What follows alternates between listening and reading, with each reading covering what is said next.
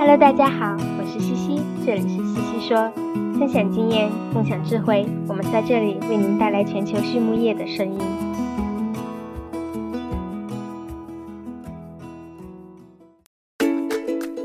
感谢西西说的合作伙伴们：APC 血浆蛋白全球领导者，帮助动物茁壮成长；大地汉克二十八年专注为动物提供美味与健康；里兰动宝。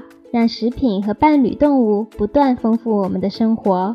迪斯曼动物营养与保健助力畜牧业可持续发展，我们坐言起行。禾本生物专业酶制剂全球供应商，深耕生物技术二十年。康德全包膜凝聚未来，凝聚更多力量，释放更多能量。健明全方位营养专家，健明让明天更美好。太高动物营养创新。共赢未来。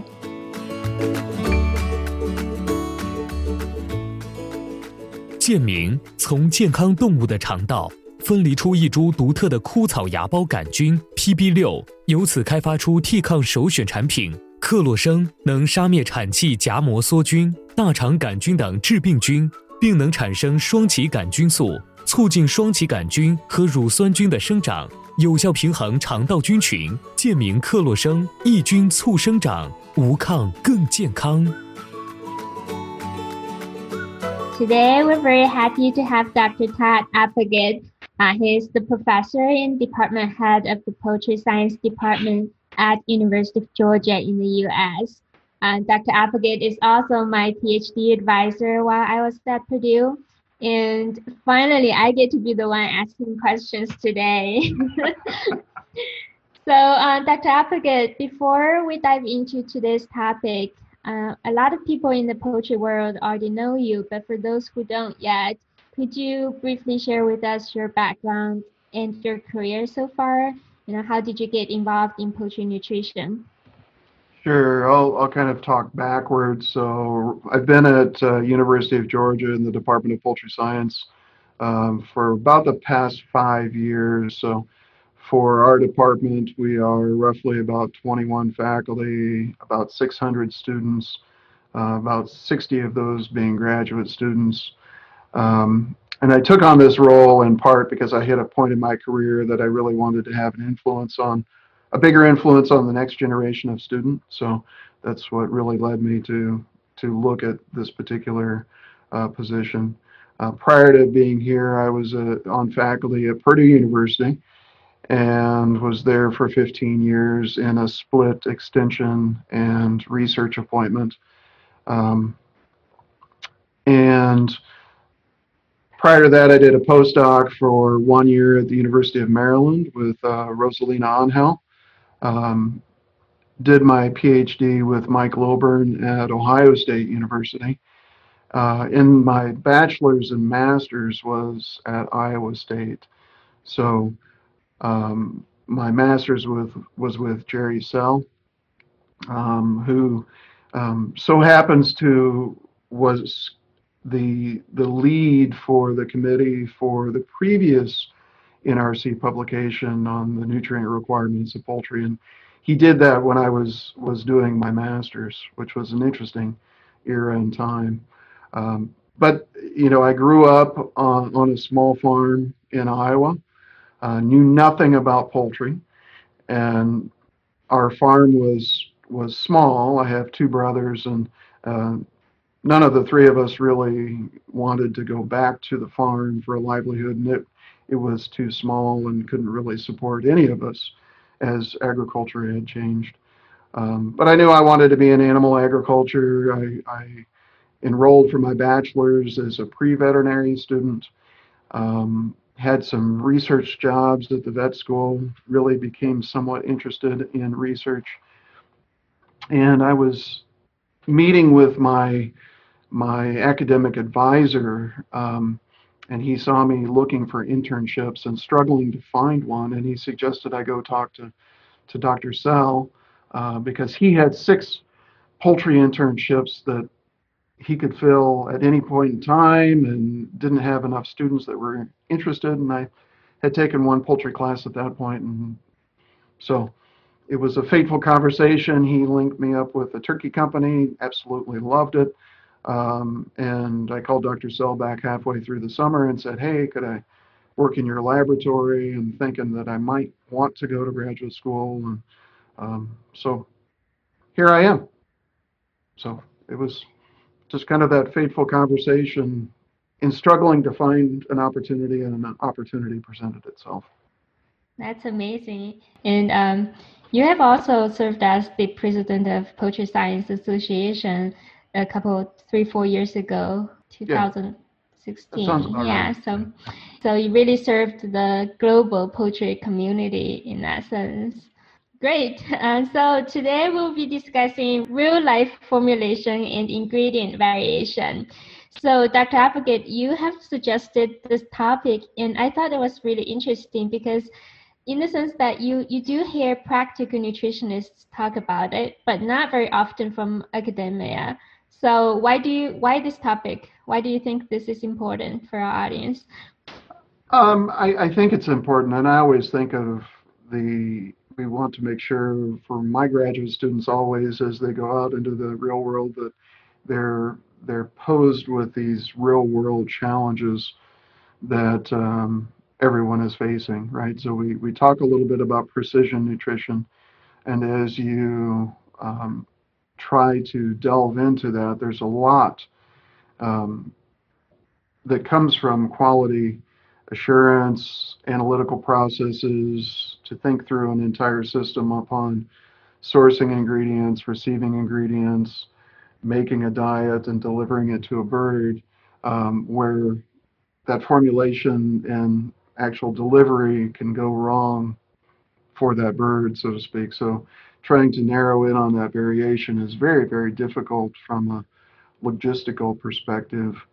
Um, and oftentimes we don't, our, our students aren't um, thinking through that. So for me, I want to make sure that, that we can deliver on that um, thought process and, and students are wonderful at trying to come up with new approaches and ideas, and I want that for our next generation so that they can challenge how, how we do things, and that's only going to move us forward. Yes, I, I totally agree. That makes perfect sense. So, could you give us some examples as to what ingredient variations, uh, and I guess both types and levels that you see in practice nutrition in the US? Sure. So I think the biggest one, you know, and I, I tend to think about it from the big ingredients downwards, right? So one of those big ingredients for us is soybean meal. And soybean meal, especially as we've gone to all vegetable-based diets, has become an even larger proportion of our of our diets. So even if you think of just the the protein protein and amino acid portion of of that, you know, on a on a practical basis, you know, if you're a feed mill receiving ingredients here in the U.S., that'd probably be via in bulk in a truck or by rail car or combinations. You know, a normal week, you could probably see variation anywhere from um, I'd go as low as 45 and a half percent crude protein, maybe all the way up to 49% protein, right? and it depends on how that that volume of soybean meal coming in is handled as to is it analyzed prior is it put into maybe one bin right so it all is on how you're handling that then to build those formulations either prior to the fact or after the fact um, but that's a lot of variation right so that's you know maybe three maybe almost four percent variation on just crude protein from one of the primary ingredients uh, to the diet. So. And you, you see that even at the barn level, uh, feed segregation from the beginning of the barn to the end, and would that how would that affect performance and health? Quite a bit, quite a bit, and and it depends partly on feed delivery system. Um, and whether in the U.S. at least, if you're talking a meat bird versus a layer, um, our meat birds t- tend to pellet that, but um, because most mills are pushing on throughput through the mill, sometimes that pellet quality isn't the best, and so you do tend to get some segregation through the, the feeding system on the farm, um, which will have stratification then effect within the barn itself. Laying hen systems as well, um, depending on the type of feeding system, you can tend to see birds wanting to to pick at, at larger particles, right? So it depends on grain size in part to what they might see from the, the front of that feeding system to the back of that feeding system. So Right, right. So uh, in your view, how do you think nutritionists should deal with this problem, you know, both from a practical nutrition a nutritionist standpoint and I guess also from a researcher standpoint? Um, uh, for researchers, I think we need to make sure that we have full understanding and perspective of what those challenges are at very various points within the system. Um, but from an implementation standpoint, it's partly um, the involvement of the nutritionist in building a robust series of, of analytical support processes that will then allow them to, to make some decisions, right? And it really depends on the, the particular mill and timing, um, what that analytical support could look like, but then also infrastructure, right? So the example I gave was soybean meal, if they can pull samples, analyze quickly within 10 to 15 minutes, um, that truck driver is going to have to wait or they're going to have to wait to unload that rail car until you, that analytical process is in place. But then the company will have to decide is that going into one bin if they have only one the capacity for doing so? Or can they segregate into maybe two three or four different bins based off of that analytical profile? If they're able to build in that infrastructure um, that allows for a much different decision making process from a formulation right? So that would be much more of the real-time formulation uh, but not everybody is set up for the real-time um, prediction of what that might be from from NIR. They might be trying to do that uh, more after the fact to get an idea of where that variation is for ingredients and trying to build in a predictability for where that might be on a larger scale. So there's there's error, I think, and and trade-offs in both scenarios. Um, with that. But in, in essence, a nutritionist's job isn't isn't that easy because of trying to be able to take care of the analytical procedures, making sure that the staff are are collecting samples, analyzing it appropriately, getting feedback, building a system to receive that that data to to be able to change formulations on a case by case basis. Right, and it's it's definitely not easy, and especially when you you still need to add all these expensive feed additives, and you have this ingredient variation. So, how do you think that variation might affect feed additive, uh, both on evaluation and an implementation standpoint? Right. Um, you know, a part of it gets to where um, you know you're going to put a, a min max based off of what you are looking at as far as whatever ingredient or energy, right? And so you generally we know what that that response curve would be, and then where you're going to put that that min max for that particular nutrient into your formulation, right? So one of the challenges I think we've we've faced in at least in the USA with broiler prices over the past six months, well, six months to a year to two, our prices in general haven't been great, right? So the return on investment, say, for each increment of amino acid addition to, say, breast meat yield, um, because prices have not been as good on the breast meat yield side, that differential on return on investment for each uptick hasn't been as good. So we've lowered that where we've been a little bit on that curve. And I mentioned this as back to your question on feed additives.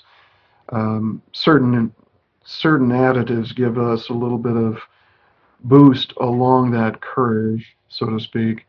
Um, And one of the things that's easy to forget when we're we're doing formulations is we're formulating for a population of birds, right? That each of them has a little bit different intakes, so their intake of each nutrient might be a little bit different. Um, but the further you go down towards insufficiency for each nutrient, the variance you see within a population actually increases, right? So some of those feed additives that we're looking at, um, again, back to that curve, if we're moving upwards a little bit of a, on that curve, that that narrows the variance within that population even more, right? We don't want to be completely over on oversupply of nutrients too much because that becomes very costly.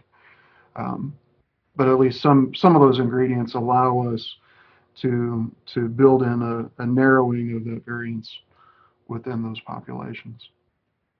Right, sure. Um, and from an evaluation standpoint, for example, if we're doing enzyme and then we need to take into consideration of digestibility, nutrient digestibility, is there any um, tips or suggestions you would have for researchers? For example, like should we have a, a more standardized methodology in that sense to help deal with this problem? Um, great question.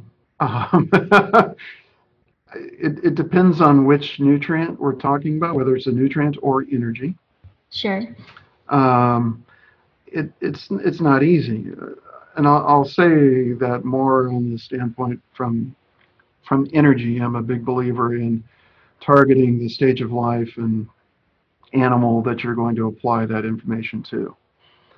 Right. So it's it's sure. very easy to utilize you know adult animals um, because of volume you're dealing with, and if you can do that very quickly, um, you can get a better idea very quickly at a lower price point versus having to do a a another type of assay where you're going to have to to euthanize the animal to collect sample, which has a much slower turn turnover of those types of of projects, much more costly. Um, so it, it, it has to get towards that and looking at that and in those two scenarios, there's some baselines, I think, on fundamental ingredients where there's not much differential between those bioassays. Right. You know, when we've done comparisons, say, for corn and soybean meal back to a cecectomized rooster model, there was not really that much difference between the two. Where we started to get to see much broader differences due to bioassay was more when we were looking at uh, um, animal byproduct meals to distillers grains, um, those types of ingredients where um, there are things within the bioassay and within the ingredient themselves that lend to more variation in that target target animal, whether that be age or species or. Um, so. Yeah, yeah, and I, remember I think it was last year when Dr. Parsons talked about the rooster assay at PSA, and he's a big believer that that that that's accurate. But it really, like you said, it depends on the age and the species. We have so many species in, in poultry, um, and to find the best way that works for the, the specific system. So cool. Yeah, um, I think um, the other the other difficult thing for a formulating nutritionist is that, um, especially when you're talking about energy, you don't want to mix values that you're getting from one bioassay with another. So they should be all consistent from the same bioassay, you know, whether that be an adult animal or a growing animal. Um, yeah. Cool. Yeah. Talking about standardizing the methodology and I guess like looking at nutrient requirements, ingredients, uh, for, for folks that who, who didn't know, we have a new poultry NRC in progress. And Dr. Applegate, you have been a driving force behind the scene to push this to happen. You worked for so many years on that. So um, I know you're not on the committee just because you, you didn't you don't have the time for it, but but you probably know the progress better than anybody here. So could you share with us a little bit about the progress of the new poultry NRC? Sure. There's it, it's a great group that um, is part of the committee um, working with the national academies. Kirk Klasing at uh, University of California, Davis is chairing the committee. Um, from what I've I've heard from the committee, they've been making great strides. Um, and probably, you know, no guarantees, um, but they're hoping to finalize their work and send it out for peer review. Um, potentially late this year, but more realistically, just into 2021. Um, so they'll be soliciting names for those peer reviewers um, shortly so that the National Academy can coordinate that process of peer review, um, gather that feedback, uh, have the committee address those types of things. So hopefully we'll be seeing um, a publication come forward maybe later in 2021, keeping our fingers crossed. That's cool. That's exciting. What's the major changes there? What are the new focuses primarily compared to the 94 version? Um, you know, it's been so long Yeah. since that, that last publication um, that a lot a lot has had to change, right? So in the past, it had very what we call static tables that were very age related. Um, Right. So that's that's probably one of the biggest things that people will see as a, a different, you know, much more usable information towards target body weights or amounts of nutrients per day, per phase of life. Um, my hope, and I don't know where they are on this, is there's some rudiment of modeling within that to allow for predictive responses. Um, it, it, it will be a very, very, very different type of document than what, what they had created back in 1994. So very excited that for those folks and applaud them because I know it's been a lot of work. Um, Yes. Yes. And on the ingredient standpoint, do you think that's going to help somewhat help dealing with the, the problem that we're talking about today, the ingredient variation? I think it'll help. Um, you know, I know they're working on that. Um, there's another um, group, uh, not through the National Academy, although National Academy partners with us, uh, but there's a, a, a group through USDA called the National Animal Nutrition Program, um, which is a group of, of scientists across species. Um, and we have two primary efforts uh, one into the modeling arena and then one into the feed ingredients side. And so we've, we've partnered with the National Academy to essentially assimilate a lot of the databases that they had compiled across species for different ingredients um, and making those all publicly available in a database. Uh, we've also partnered with some, some very large uh, commercial testing labs that they've given us um, millions of their records um, that we've put into those databases as well. So at least for for chemical and NIR analyses, uh, we it, it's a very robust database.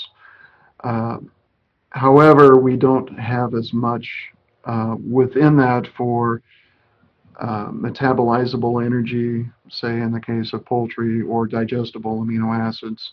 You know, so that those that require a, a bioassay backup for digestibility, um, it doesn't have that that aspect, and so we'll lean back to commercial partners, but then also to the National Academy to to help with with that aspect as committees are going through their work with with different species.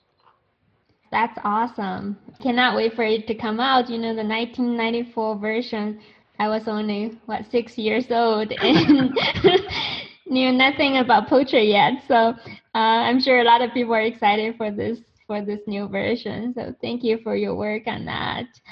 Um, Dr. Applegate, before we conclude into our three questions, uh, anything else you'd like to add to our topic today? Um, no, I you know thinking about the NRC, um, you know, it, it uh, has a very special place in my heart because I know all of the work that Dr. Sell had done, um, you know, while I was going through my master's and, and trying to to lead that effort back then. Um, I know the struggles that they went through to get it to to that state. Um, been been very happy to peripherally been involved uh, to to make sure that it could happen. Um, very excited for those folks on on what that really means um, going forward. But again, it it my hope is that we don't have um, as long a period of time in between yeah. that and the next edition. So I, I, think that the biggest thing is for new scientists, you know, young scientists and the next generation coming out. Um, my hope is it can act a little bit as a, a map or guideline as to to places and needs that we see within nutrition um, so that it, it can be a little bit of a guidebook as to where where we need to be focusing some of our research efforts into the future. Certainly. And speaking of the next generation, I'm just wondering, since you are now the head of the department and you have mentored so many graduate students, so for graduate students in our field, I guess if there's one thing that you could change, what would you change? What would you do to make this experience or this this education better? Um, wow. I wish I, I wish for grad students like you that I, I could get you out to network and and uh, interact more with with people in the the industry. I know we did some of that, but uh, yes. that's always one of my hopes uh, because I think they do offer some very practical, um, real world experiences. So, uh, to, to students out there, please take advantage of that Make sure you build that network. Um, make sure that some of the things that you're doing have some practical ramifications, um, and that that feedback is is uh, very valuable. Yes, I agree, and I have benefited from it tremendously. 米兰动保，一家全球动物保健公司，通过提供创新型产品、 专业知识和卓越服务，以预防和治疗食品和伴侣动物的疾病，为养殖户、宠物主、兽医、利益相关者和整个社会创造价值。凭借在动物健康近七十年的实践和传承，以及让食品和伴侣动物不断丰富我们生活的企业愿景，Alanco。致力于帮助客户改善动物健康，同时也对所在社区和全球社会产生深远的影响。